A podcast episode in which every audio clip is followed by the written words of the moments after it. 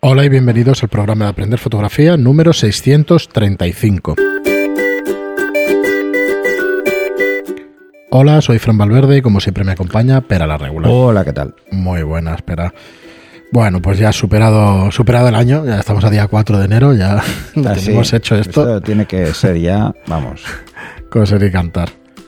Eh, pues nada, estamos aquí un, un programa más con consejos, con charla, con aprender fotografía, ¿no? En definitiva. Recordaros, como siempre, que tenéis una plataforma para aprender la fotografía, técnica fotográfica de la manera más fácil y más rápida en aprenderfotografía.online o en estudiolightroom.es. En las dos plataformas tenéis los mismos cursos, lo que más os guste, lo que sea más fácil de seguir y, nada, echarle un vistazo, que es una plataforma tipo Netflix, por 10 euros al mes tenéis todos nuestros cursos a vuestra disposición mientras estéis suscritos y que no hay permanencia. Bueno, hoy vamos a tratar un tema también interesante que realmente en los últimos tiempos quizá no sea, no esté muy de moda por un tema técnico, realmente Joder, iba a decir se ha superado y tal. Bueno, vamos a hablar de impresión de fotografías. Sí, sí, sí. ¿Vale? No se ha superado para nada.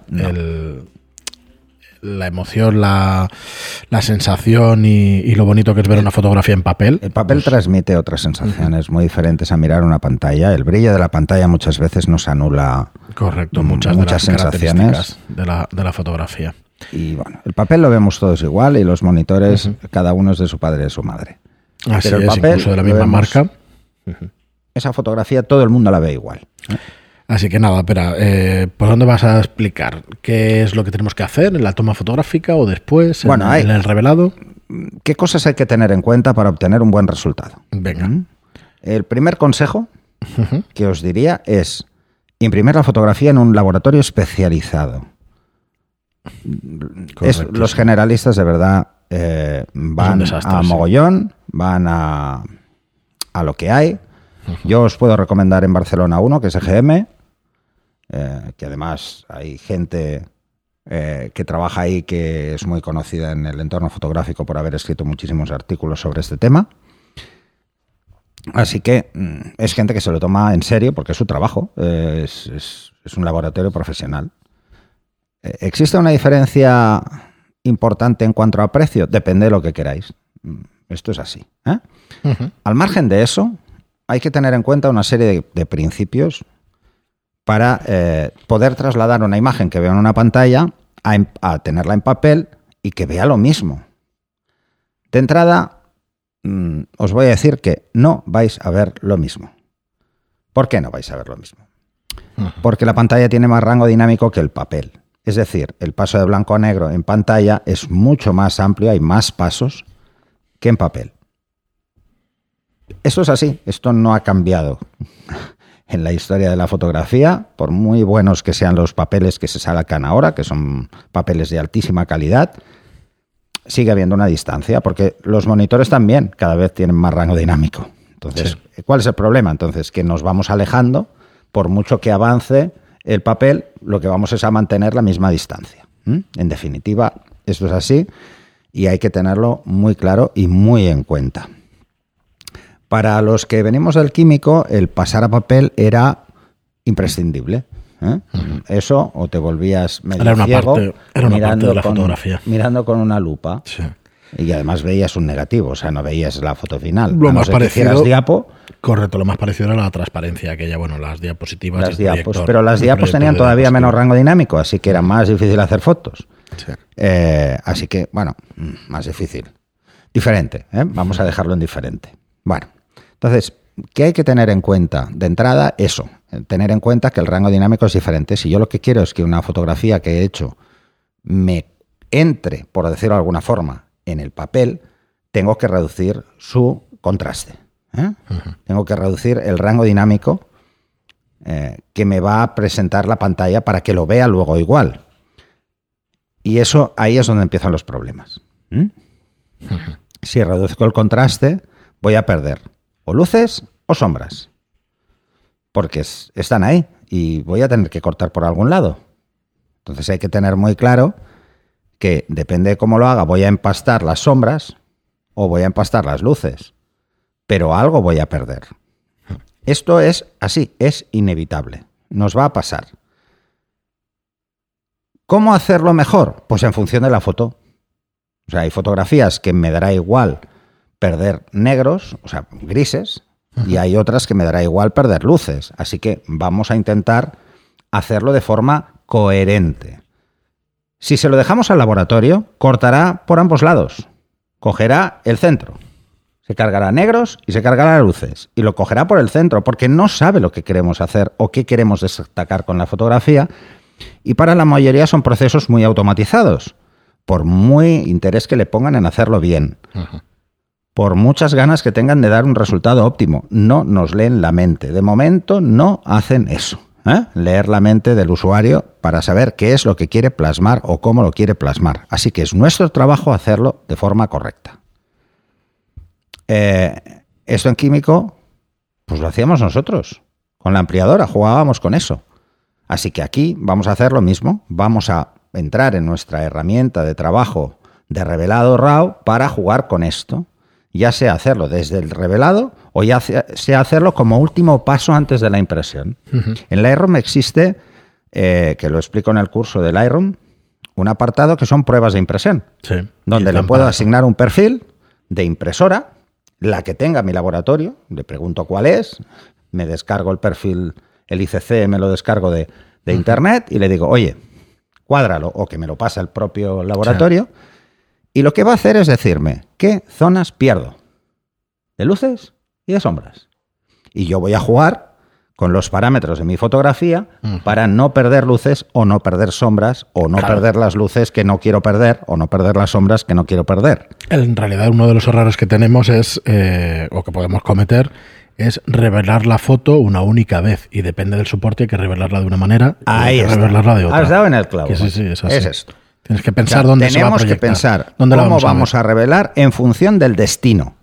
Nunca en función de, de nuestro equipo, sino en función de dónde va a ser. Por ejemplo, los que trabajamos en modo de publicidad lo tenemos muy claro. No, no vamos a entregarle una fotografía a una revista con un rango dinámico que sobrepase ese papel, porque vamos a perder muchas cosas y no nos va a interesar. Entonces, mm, ya nos van a pedir pensaros que además nos piden las fotos, que si TIFF, que si no sé qué. Y yo siempre he tenido esta discusión absurda. ¿Para qué? Para vuestra web, vale. Para el papel, no vale. Así que, bueno.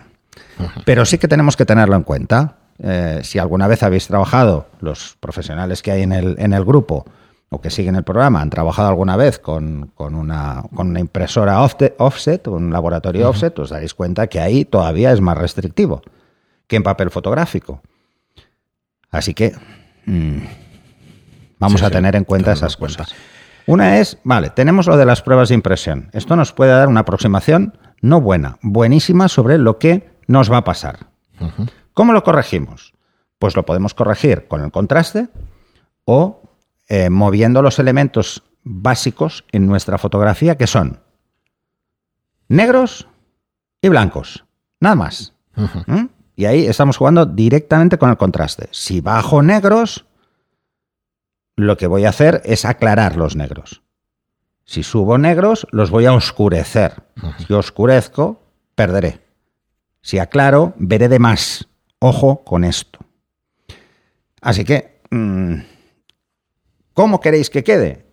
Pues esto os lo pone a huevo.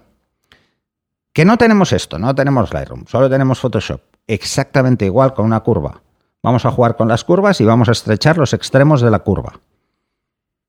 Lo vamos a estrechar, vamos a hacer que la curva, vamos a quitarle sombras hasta que no perdamos algo significativo para nosotros y luces. ¿Cuánto debe caber en un papel? ¿O cuánto cabe en un papel? Vamos a ponernos en el mejor de los casos. No va a entrar más de nueve pasos porque el décimo es el blanco del papel. Así que, ojo. Y eso siendo muy optimistas, pero normalmente no pasaréis de 8. Eso es así y hay que tenerlo en cuenta. Así que si tu cámara tiene 12 o 14 pasos, el problema es grave. O sea, vas a tenerte que cargar mucha información. Esto eh, es malo, es bueno. No, es lo que hay. Sí, sí. Eh, así que vamos a ser consecuentes con ello y vamos a intentar perder lo menos posible. Darle al laboratorio la fotografía tal y como queremos que salga para que no tenga que hacer ningún ajuste como cree que queremos que quede. Que eso sería un error, ¿eh? Y sería un error muy grave. Sí, si quieres esperar, tratamos el tema de la resolución y de, y de los DPIs y todo esto en, otro programa. Sí, pero bueno, los DPIs hemos hablado muchas veces que sirven para poco. Lo realmente importante, cuando queráis hacer una impresión y no perdáis nada, es hablar con el laboratorio. Eso es importante y tener muy claro cuál es el sistema de impresión que tienen. No es lo mismo una impresión eh, química que una impresión digital. No es lo mismo, ¿eh? O sea, eh, aunque trabajéis en digital, podéis hacer impresión química, ¿eh? que lo sepáis. Que es simplemente proyectar vuestra fotografía como si fuera una ampliadora sobre el papel. Exactamente igual que se hacía en químico. Suele tener unos resultados muy buenos. Además, a todos nos gustan las fotos que hemos hecho con mucho cariño en mate. Pues nada, hay que restar más contraste todavía. Sí. Correcto. Así que mm, nos gusta en el mejor, la mejor calidad, mate, ¿eh? o sea, nada satinadas, perfecto. Va, pum, pues oye, hay menos. Hay que bajarlo más todavía. Ahí bajaréis un paso, dos pasos más. Correcto. Así que al final, eh, si queremos hacerlo bien, hay que tener muy claro cuál es el destino. ¿eh? Si alguien tiene preguntas sobre esto, lanzarlas. Intentaremos ir resolviendo cada una de esas preguntas. Hice mm, hace el, cuando empezó la pandemia hice una, una charla abierta sobre este tema y sobre el tema de las pruebas de impresión o cómo jugar con esto, que se apuntó mucha gente eh, a través de, internet. Bueno, pues este tipo de cosas eh, pueden ser muy útiles si, si al final lo que queremos es buscar como resultado una impresión. A todos nos gusta tener si no nuestra mejor o nuestras mejores fotografías, o como aquello que decía Anne Leibovich, yo me conformo con tener una buena fotografía, una buena fotografía al año, pues tener una buena fotografía impresa al año es un buen premio. Pues sí. Muy bien, pues muchísimas gracias a todos por estar ahí, que paséis un muy bien, buen año, que, que estamos al comienzo de este año 2021, que esperemos que sea mejor que el anterior. Muchas gracias a todos por escucharnos, gracias por vuestras reseñas de 5 estrellas en iTunes y por vuestros me gusta y comentarios en iVoox. Gracias y hasta el próximo. Hasta el siguiente.